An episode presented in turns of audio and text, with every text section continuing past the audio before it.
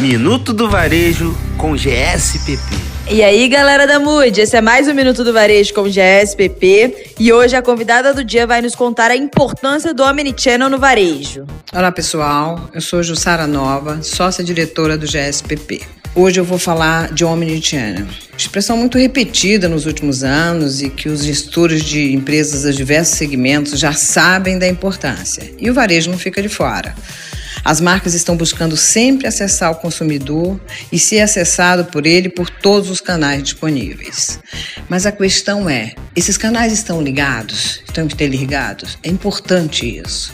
Eu tenho uma história de aconteceu há poucos dias atrás com uma pessoa muito próxima de mim que comprou uma passagem nos Estados Unidos no site de uma grande empresa de companhia, companhia aérea e no Brasil precisou trocar a data de viagem. E foi uma dificuldade muito grande, porque a regra é: você só pode trocar a data da viagem no site onde ela comprou, de origem, comprou em dólar, só pode falar com o site lá dos Estados Unidos.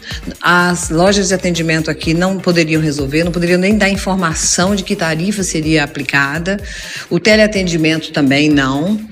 É, depois de muito passar por vários canais, demorar muito tempo no telefone e a coisa foi resolvida. Mas o fato é, a empresa está em todos os canais, mas eles não estão interligados. E essa é a grande importância, é a grande preocupação, é a grande atenção que o varejista tem que ter.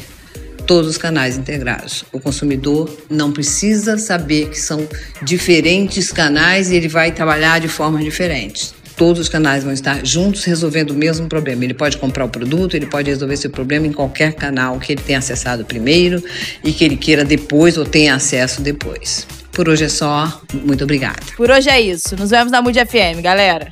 Minuto do Varejo com GSPP.